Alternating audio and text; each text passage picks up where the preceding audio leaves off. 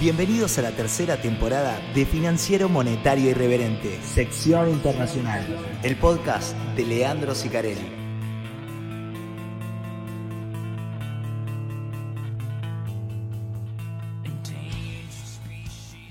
Bienvenidos a el octavo episodio de la tercera temporada de FMI Podcast en su versión sección internacional.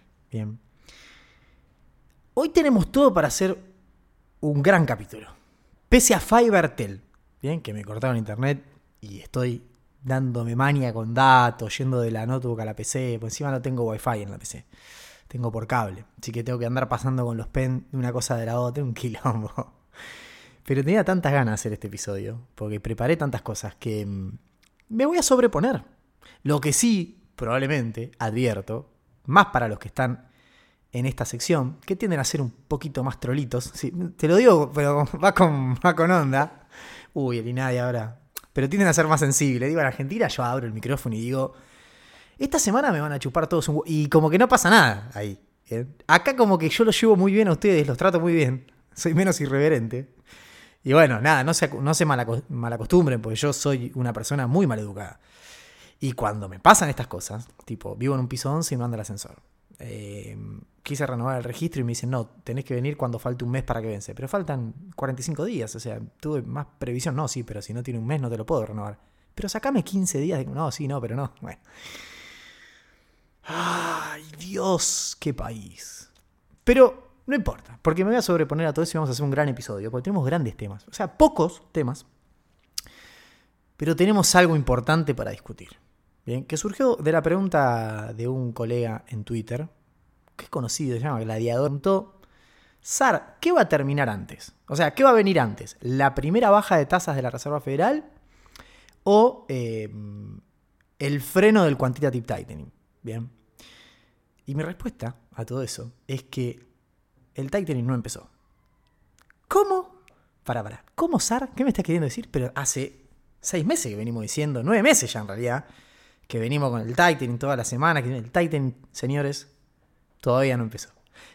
Se lo voy a explicar más adelante. Primero vamos a hablar de algunos temitas, vamos a ir sacando. Semanita de mercado, de techo de deuda, tema tasas, probabilidades.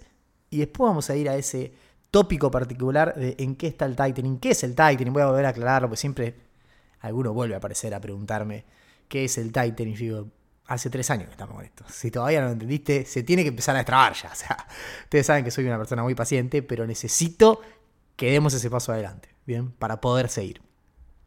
Semana de mercado muy positiva. Las últimas tres ruedas fueron muy buenas. El Standard Poor's está cerca de los 4.200 dólares. Evidentemente la gente en, el NICE o en el NADA, donde carajo sea, no escucha este podcast. Porque la cosa viene muy bien para el equity. Pese a que las condiciones hacia adelante sean cada vez más oscuras y siniestras. Bien. Que es una ambulancia, eso ya se escucha cada ruido acá. Bueno, cuestión. Eh, como decíamos, zona de 4100 es una zona que ya con las condiciones de lo que puede llegar a venir, recuerden que el equity siempre es hacia adelante, lo que puede llegar a venir, viste, suena caro. Bueno, no importa, sigue, esto sigue caminando. Estamos en la zona de 4200, bien. Eh, y el mercado parece tener bastante aguante. El tema bancos, lo voy a mencionar ahora, el tema crisis bancaria sigue ahí en el nivel que estaba. Bien, no ha habido esta semana asistencia extra de la Reserva Federal. Queda lo que está. Bien, así que ahí podemos haber llegado a un escenario de calma temporal. Eh, el Titan sigue avanzando al ritmo, esta, semana se liquidaron 30.000 palos de treasuries, pero bueno, le vamos a dar una vuelta de rosca a eso en la última parte de este episodio. Una cosa que quería mencionar antes de mm, pasar a lo del Titan, hacer el chivo y qué sé yo, es que bueno, eh, se movieron mucho las probabilidades de tasa, ¿eh? se movieron mucho las probabilidades de tasa esta semana. Bien, ya se vienen moviendo bastante abruptamente. El mercado empieza a pensar o barajar la posibilidad de que efectivamente la tasa en la que estamos actualmente no sea la terminal rate. Y recuerden que el escenario acá en el corto plazo es siempre si se mueve la tasa es para arriba, nunca para abajo. Bien, para abajo sería terminal rate. La terminal rate es la tasa más alta a la que llegas en el ciclo de suba. La tasa está entre 5, el corredor está entre 5 y 5.25. El mercado la semana pasada te decía 98% de que se quede ahí. Y empezaba con el tema de después baja una, baja dos, baja tres hasta diciembre, que pin, que eh. Hoy el mercado dice algo así como "Mm, ese 98% de que se queda ahí es más bien un 50 y pico de que se queda ahí. Bien. Y hay casi un 40% de probabilidades de que haya 25 bicis de suba en la reunión de junio, en la que viene. Bien. O sea, el mercado empieza a incorporar dentro de sus expectativas la posibilidad de que haya una suba más de tasas de interés por parte de la Reserva Federal. Algo que hace dos semanas estaba prácticamente descartado. Bien. Y la pregunta es, ¿por qué el mercado hace una cosa así? Bien. Y bueno, ahí hay dos cosas que uno, digamos, podría mirar. ¿Es acaso que estamos en el marco de un rebrote inflacionario? ¿Bien? Bueno, las dos cosas que hay que mirar es inflación o actividad. O estamos en un escenario donde la actividad se sigue sobrecalentando o muestra que no afloja. Bueno, la respuesta para mí hoy es bastante simple, tal vez esté equivocado, pero digo, yo me juego las pelotas a que viene más por el lado de la actividad. Porque de hecho, cuando uno mira, el otro día leía un análisis de Goldman Sachs que decían, el IPC no solo fue bueno, sino que hacia adelante, bueno, un poco lo que decía yo también, y todos los analistas, digo, sino que hacia adelante es muy esperanzador. ¿Por qué? Porque Shelter viene bajando de 0,2 por mes, o sea, eh, costo de alquiler y demás viene cayendo, que era algo que te estaba sumando mucha presión. Bien. Hace tres meses que viene cayendo y va a seguir cayendo. El resto de los servicios que no son shelter también vienen desacelerándose muy brutalmente y eso lo mira mucho la Reserva Federal. Petróleo, que nos había sumado un lío bárbaro este mes, el mes que viene ese lío porque el precio del petróleo cayó. Y como si fuese poco, los autos usados que saltaron 4% el mes pasado, el mes que viene van a aflojar. Entonces, hacia adelante la película de la inflación es muy buena. Bien, no está terminado el trabajo. Bien, estás en 5% de inflación anual todavía, tenés que bajar a 2, falta un montón, va a ser lo más doloroso. Pero no viene por el lado de la inflación. ¿Por qué en ese contexto de inflación el mercado subiría la tasa? Algún desprevenido me va a decir, porque el último dato vino, subió mucho y entonces ahí sube tasa. La tasa se fija hacia adelante. Es looking forward. Ningún banco central del mundo, salvo Argentina, fija la tasa mirando para atrás. Todos la fijan para adelante. ¿Bien? Entonces no viene por el lado de la inflación. Puede venir entonces por el lado de la actividad. Viene probablemente entonces por el lado de la actividad. Una actividad que no da tregua, que no para. Leía un análisis de JP Morgan, que depende a qué analista de JP Morgan agarres, es como el FOM de la Reserva Federal. Uno dice sube, el otro baja. Había leído una analista que decía, doy por descontado que esto termine en recesión. Después agarro, leo a otro que dice, no, esto es eh, como un, una desaceleración en slow motion. O sea, ni siquiera es recesión. Es desaceleración y en slow motion. Y es básicamente. Motion, sale bueno. Es básicamente eh, lo que estamos viendo. Y es básicamente lo que empieza a pensar la Reserva Federal. Es decir, che, esto así como está, ¿bien? tal vez me complique más la próxima etapa de desinflación. Porque voy a necesitar necesariamente que se pique un poco más el mercado laboral. Bien. Tal vez no necesite una recesión. Bien. Goldman Sachs dice para este año la economía estadounidense crece 0,4%. El Nowcast de la Reserva Federal de Atlanta volvió a subir a 2,9 el próximo trimestre de crecimiento anualizado. Digo, loco, esto no para. Bien, las claims este jueves vinieron un poquito por debajo de lo que se esperaba. Datos de real estate, o sea, no aflojan los permisos de construcción al nivel que se esperaba. No afloja el nivel de construcción de, casas que se empiezan a hacer al nivel que se esperaba. Loco, no afloja nada entonces. No, no afloja nada. El camino del soft es un camino muy delgado. Es el que quiera recorrer la Reserva Federal. ¿Tendrá chance? ¿No tendrá chance? Los números, alguna chance todavía le dan. Por eso el equity puede estar ahí también. Lo decía Powell el otro día, yo lo repetí acá. Hace 14 meses que estamos endureciendo la política monetaria y tenemos menos desempleo que cuando arrancamos. Entonces la Reserva Federal me parece que empieza a ver que hay espacio para meter una suba más. La economía está muy resiliente. Me, auto, me transporto a caballito, a Villurquiza, eh, progre y resiliencia. No cortan el. Que le deben cortar también. A mí me cortan internet, me cortan todo acá en el conurbano. Me voy a terminar yendo a vivir a, a la capital federal. Un traidor el pibe. Bien. Cuestión que, nada, eso está en el aire. La posibilidad de soft landing, y está vigente. Yo creo que estamos trabajando con un supuesto de actividad resiliente porque todavía no empezamos a ver el impacto fuerte de lo que viene. Lo que yo creo que la mayoría de analistas están haciendo y se equivocan, para quién sos, bueno, digo, una opinión es, ojo con proyectar esta desaceleración hasta el fin de año y decir, bueno, entonces esto cierra con un 0,4 o esto cierra con una caída del PBI casi mínima, con cero. ¿eh? El segundo semestre debería ser totalmente distinto a este semestre, y para mal, no para bien. No en materia inflacionaria, yo el tema de inflación sigo siendo consistente eh, con la visión de la Reserva Federal. La van a domar, la están domando, lo van a lograr. El tema es a costa de qué.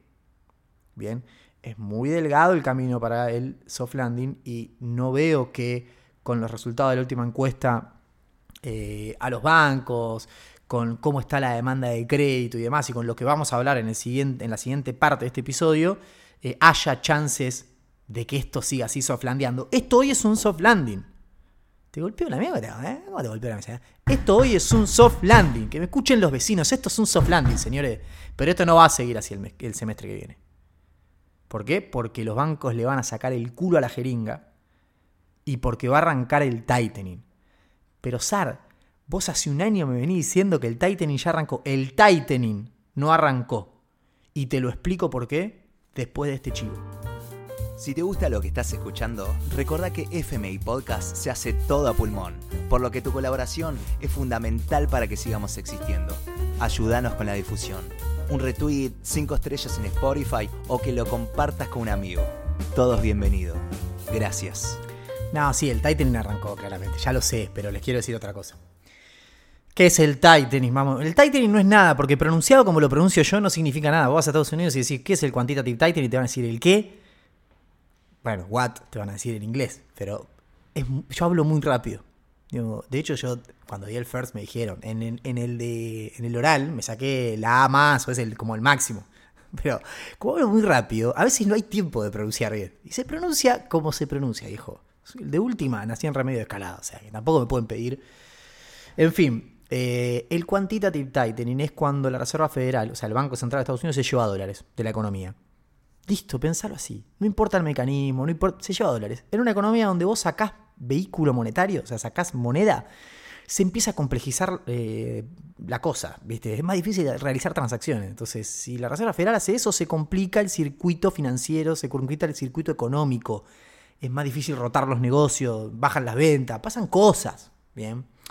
La Reserva Federal está haciendo esto porque hizo lo contrario durante muchos años, que es el quantitative easing, Bien, ¿qué es lo que hacía? Metía dólares, como un estúpido, parecía el Banco Central Argentino. Metía, metía, metía, metía. ¿Cómo los mete el mecanismo? Es nada, compra títulos del tesoro, compra cosas en el mercado. Bien, es como tu novia cuando le la tarjeta de crédito. Que venga el INADI, que venga el INADI, que venga Edesur, que venga Fivertel. Van a tener que hacer fila para chuparme un huevo hoy. Bien, ¿estamos? Cuando le das la tarjeta a tu novia que va y, si empieza a gastar. Bueno, así, es lo mismo. Va al mercado y empieza a comprar títulos públicos, hipotecas, paquetes. Entonces, ¿cómo lo compra? Con emisión, si tiene una máquina, rey. O sea, tiene una máquina. Eso es un. Hoy está haciendo el proceso inverso. Está devolviendo. Es como si vos fueses al súper con toda la bolsa de tu novia y decís, che, devolveme toda la guita de lo que gastó mi novia. esa es eh, la paradoja, esa es la, parábola entre un quantitative easing y tener una relación. Bueno, eh, eh, cuestión está en ese proceso, quiere sacar liquidez. Entonces devuelve títulos, devuelve hipoteca y se lleva dólares que había emitido antes. Entonces te imaginarás, eso contrae, es un quilombo, empieza a destruir depósitos del sistema, es más fácil, es más difícil el repago, circula menos, eso tiene que pegar en la actividad. Che, no está pegando. Te acabo de decir, la, actividad viene bárbaro, viene todo bárbaro. ¿Por qué? ¿Cómo puede ser que la Reserva Federal... Reserva, ah, vamos de vuelta. ¿Cómo puede ser que la Reserva Federal esté hace un año, más o menos. En realidad, un poco menos porque el, Titan arrancó estrictamente el 8 de junio. Esa fue la primera semana donde vimos una baja en el balance de la Reserva Federal. Lo anuncia en marzo, pero arranca en junio de 2022. Bueno, loco, ya van nueve meses, casi diez meses. Y la actividad sigue replantada. ¿Cómo puede ser? Si uno piensa que cuando la Reserva Federal saca dólares y saca a 75 mil palos por mes, es mucho en términos históricos. Lo que pasa es claro, la Reserva Federal dice, no, pero el sistema tiene un montón de liquidez. Yo sé que voy rápido, porque es mucho 75 mil, pero se la va a bancar el sistema. Bueno, ¿viste? Mirá cómo está todo. Más allá del tema bancos, que fue una explosión particular, digo, la economía estadounidense sigue yendo al frente. ¿Cómo puede ser? Bien. Gladiador Melbar me preguntó entonces, ¿qué va a pasar primero? ¿Van a bajar la tasa o van a parar el tightening? Bien, que es una gran pregunta y disparó todo esto, porque dije, está bueno, voy a hacer como un resumen de cómo viene el Titan y hasta dónde llegamos, cuánto falta. Entonces, y ahí empecé a, descubrir, digo, volví a, anidar cosas que les vengo mencionando, ¿bien? Y terminé sacando una conclusión eh, terrible, que es, el tightening arrancó, pero los impactos del tightening todavía no. No, no es por el lag de política monetaria, es por otra cosa. Es porque mientras la Reserva Federal se lleva dólares del sistema, hay alguien que está metiendo dólares en el sistema por igual cuantía, por igual cantidad. Por eso el efecto del tightening todavía no lo ves. ¿Quién es ese otro que está metiendo la misma cantidad de liquidez al sistema que la Reserva Federal se está llevando con el tightening? Te lo cuento después de repetirte el chivo, porque Así me das retweet, así pones 5 estrellas. Otro chivo otra vez, el mismo, sí, de vuelta, sí. Hoy estoy hecho un hijo de puta, toma. Si te gusta lo que estás escuchando, recuerda que FMI Podcast se hace todo a pulmón, por lo que tu colaboración es fundamental para que sigamos existiendo. Ayúdanos con la difusión. Un retweet, 5 estrellas en Spotify o que lo compartas con un amigo. Todos bienvenidos. Gracias. Soy como ese que te aparece en Instagram, ¿viste? De Scoopy y se ve al puto gimnasio. Poneme las 5 estrellas en Spotify. Ponele like, pasáselo a alguien. Hacé algo, hermano. Porque me voy yo. Me quedan dos episodios. Quedan 9 y el 10. Ya está, chao. Nos vimos en Disney. El otro que está metiendo toda la liquidez que se está llevando la Reserva Federal no es nada más ni nada menos que el Tesoro Americano. ¿Bien? voy a explicar rápido. Vamos por partes, porque le vamos a contestar al creador. La primera baja de tasas eh, probablemente suceda antes de que termine el tightening, por una cuestión de plazos. Digo, el tightening en principio terminaría a mediados de 2025. O sea, nos queda todo 2024 con tightening y mediados de 2025 con tightening. Bien, primer semestre de 2025. Ahí termina. De hecho, lo que uno intuye por lo que dijo en su momento la Reserva Federal de Nueva York es que van a ir a esta velocidad hasta enero de 2025. A partir de enero de 2025 van a aflojar la velocidad y van a seguir seis meses más y terminan. Quieren 2,5 trillones de, em, de treasuries y MBAs. Bien, 2,5 trillones. ¿Cuánto liquidaron? 0,7 trillones. O sea que falta todavía, gladiador querido. Gladiadores. Ustedes son como nosotros en Arce, somos muchos. Así que eh, falta todavía. Bien, falta y no te dan los plazos. Si vos haces a 75 mil por mes y aflojando, te da bien a mediados de 25. Bueno, pensá, ahora ponete del otro lado. La tasa va a bajar antes del 2025 y, Gladia, quiero creer, amigo, pues si no, vende todo porque esto se va a la mierda. Sí, sí, va a bajar antes del 2025. Probablemente. Tal vez no sea como el mercado piensa, porque el mercado te predicea dos bajas ahora. Bien hasta diciembre. Lo que pasa es que ahora tenés una probable suba, o sea que si la suba se concreta son tres bajas, sigue con tres bajas hasta diciembre. Eso no va a pasar. Bien, ahora, no van a ir hasta mediados de diciembre con la terminal rate. No. El año que viene van a empezar a bajar la tasa siguiendo con el Titan. Y vos decís, ¿es inconsistente? No es inconsistente por esto que te voy a explicar, que tal vez es medio difícil, pero que uno de ustedes yo sé que hizo el curso, así que lo va a entender. Hacer tightening con baja de tasas es consistente porque la tasa está arriba de la tasa natural. Entonces, mientras vos converjas a la tasa natural, podés hacer tightening. Sería medio inconsistente si vos estás en una tasa de 2 y bajás de 2 a 1 y seguís haciendo tightening. Che, ¿qué onda? O sea, no tiene sentido eso. No, pero vos vas a agarrar la tasa en 5 y pico. De 5 a 2 estás normalizando la política monetaria. Me explico, no estás flexibilizando, la estás normalizando. Entonces tenés margen para seguir, eh, mientras tanto, normalizando en términos cuantitativos, que eso es lo que hace el tightening. Bien. Entonces, acá lo que está pasando es que el descontrol fiscal del Tesoro está anulando buena parte del efecto que tendría que estar generando el tightening de la Fed. Entonces, cuando vos haces los no escandalosos, miren esto, lo es, es todo trillones lo que voy a decir yo, ¿no?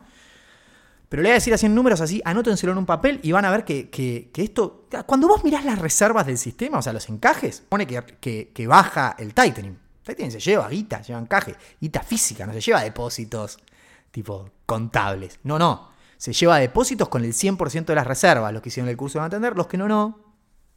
Pero déjenlo ahí, porque no, es tan importante. Lo que quiero decir es, cuando vos mirás, bueno, ya vamos un año de tightening, a ver, ¿cómo están las reservas que se supone que van a bajar a 75 mil palos por mes, que es lo que está haciendo la Fed, que está vendiendo los títulos a 75 mil palos por mes?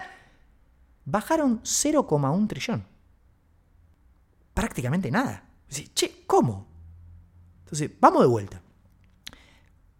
¿Cuánta liquidez se llevó la Reserva Federal desde que esto arrancó? 0,7 trillones. Bien. Hubo 0,2 trillones que también salieron del sistema. No se los llevó la Reserva Federal, pero sí salieron del sistema. ¿Por qué? Porque es lo que llamamos los reverse repo. Bien. Los reverse repo, desde que arrancó hasta acá, crecieron 0,2 trillones. O sea, hubo 0,2 trillones que cuando esto arrancó estaban y hoy no están.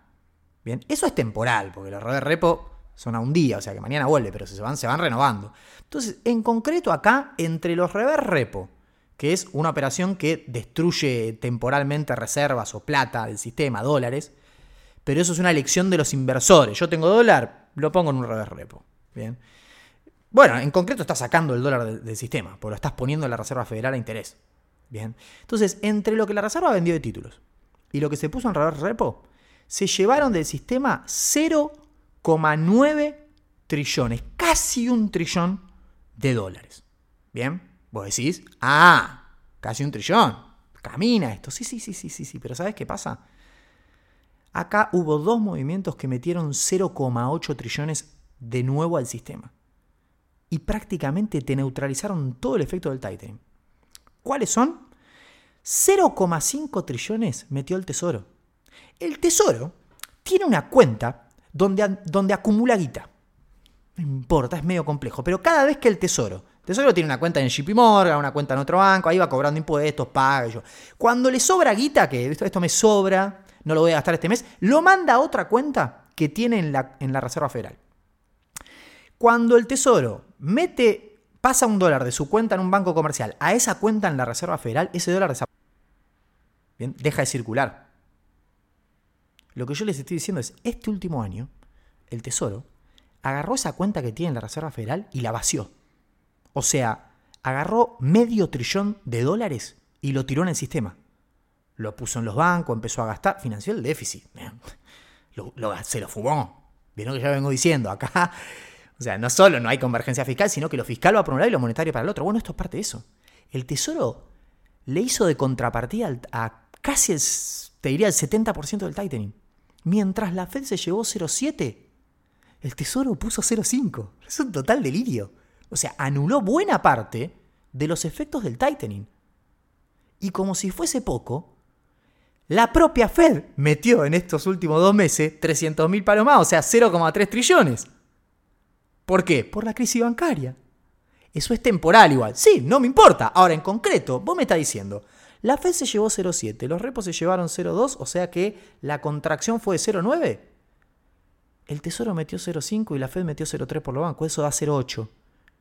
O sea que la contracción neta de verdad es 0,1, no existe, no arrancó, no arrancó. Vos me vas a decir, SAR, pero pará, el M2 viene cayendo, o sea, se vienen destruyendo depósitos.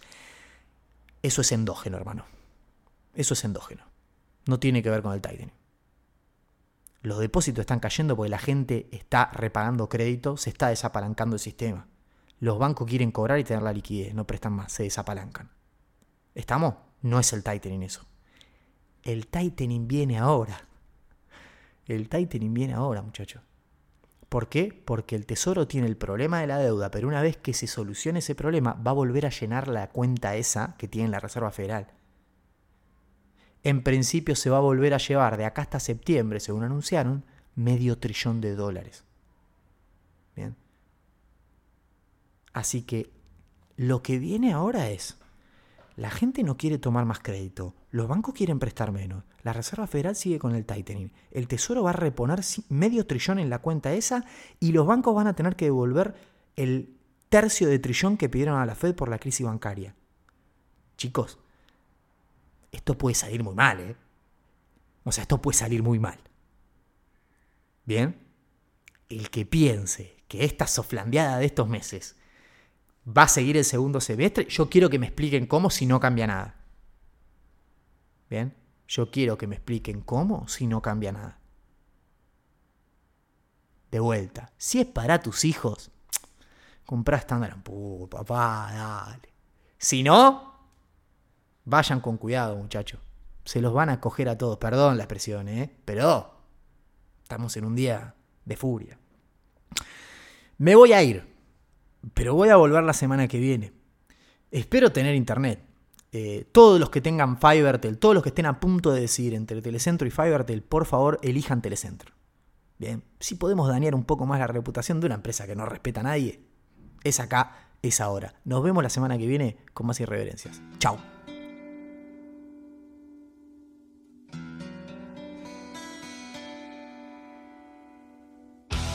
Acabas de escuchar la sección internacional de Financiero Monetario Irreverente.